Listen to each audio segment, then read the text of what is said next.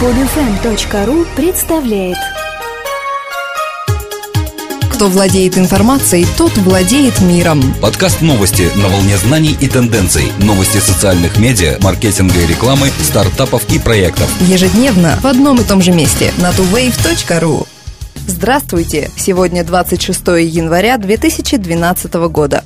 Компания Google запустила сервис публичного информирования о чрезвычайных ситуациях, угрожающих безопасности людей. В своем официальном блоге Google анонсировал свой новый сервис Google Public Alerts, который был интегрирован в существующий Google Maps.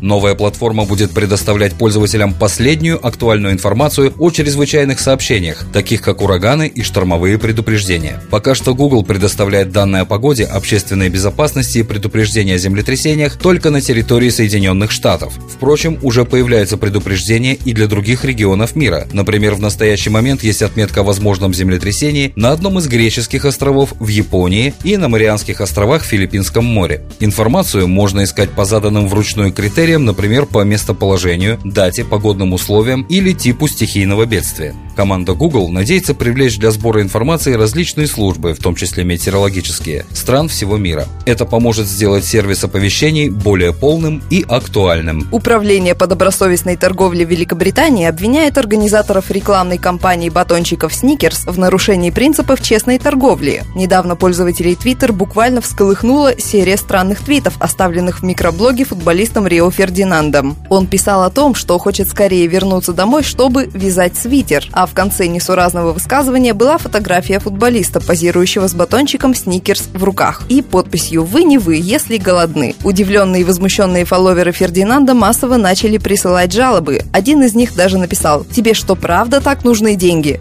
Не только футболист Рио Фердинанд, а и некоторые другие известные люди были замечены в подобной рекламе сникерс. Жалобы пользователей привели к тому, что управление собирается начать расследование незаконной рекламной кампании в Твиттер. Если при продвижении товаров от потребителей скрывается, что известные люди получили плату за участие в рекламе, это считается обманом. Появление рекламных твитов с известными людьми подняло ряд вопросов, и один из них – как определить, является ли твит оплаченной рекламой и как при этом обеспечить право людей на свободу слова и выражение своего мнения. Евросоюз может законодательно закрепить право быть забытым онлайн. Это значит, что социальные сети вроде Facebook или Twitter будут обязаны удалять любой неугодный пользователям контент о них как из интернета, так и из собственных баз данных. Кроме того, компании будут обязаны в кратчайшие сроки уведомлять контролирующие органы и самих пользователей, если чьи-то данные подверглись взлому или опасности взлома. После введения новых правил страны смогут штрафовать интернет-компании на суммы в размере до 2% их глобального годового оборота. Критики законопроекта, однако, предупреждают, что в случае масштабных хакерских атак компаниям будет трудно уведомить миллионы пользователей о том, что их данные подвержены риску. Такие сложности могут вообще отбить у компании компании желание развивать свои сервисы.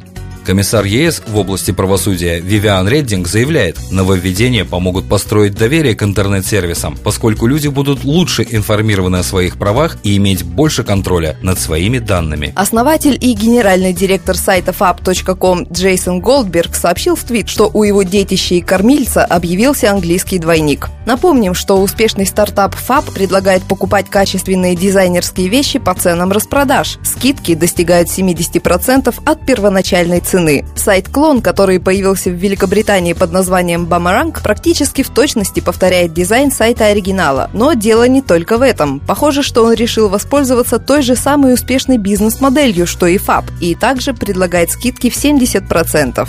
Фаб действительно можно назвать очень успешным проектом. Всего за пять месяцев количество пользователей сайта достигло миллиона, а к концу следующей недели их число может составить 2 миллиона. Согласно оценкам специалистов, на сегодняшний день сайт Фаб можно оценить в 200 миллионов долларов. Все это напоминает недавнюю историю успеха Groupon, породившего огромное количество сайтов-подделок во всем мире. К сожалению, когда люди сталкиваются с выигрышным бизнес-проектом наподобие Fab, им тут же хочется его скопировать. Иногда это приводит к тому, что компания Оригинал выкупает свой клон, так как имитатор часто работает в той части мира, где нет оригинала. Однако не похоже, чтобы Голдберг в ближайшем будущем собирался купить клон своей компании.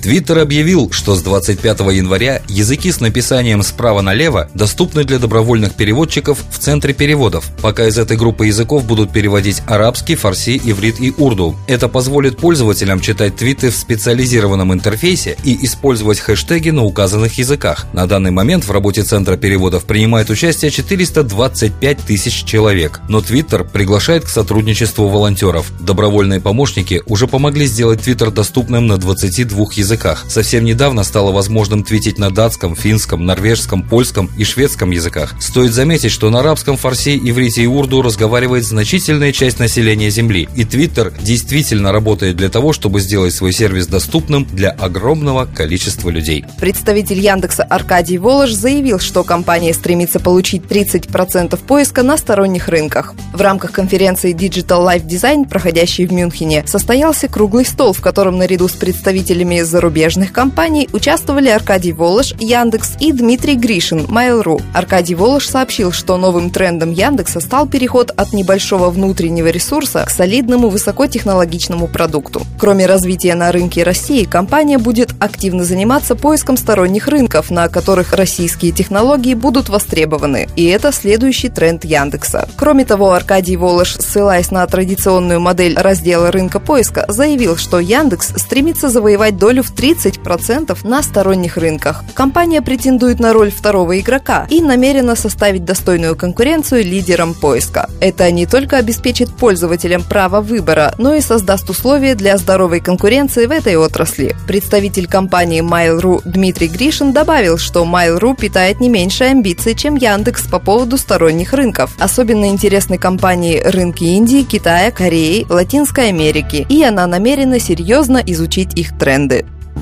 Эти и другие новости выходят на tuwave.ru ежедневно по будням. Скачать другие выпуски этой программы и оставить комментарии вы можете на podfm.ru.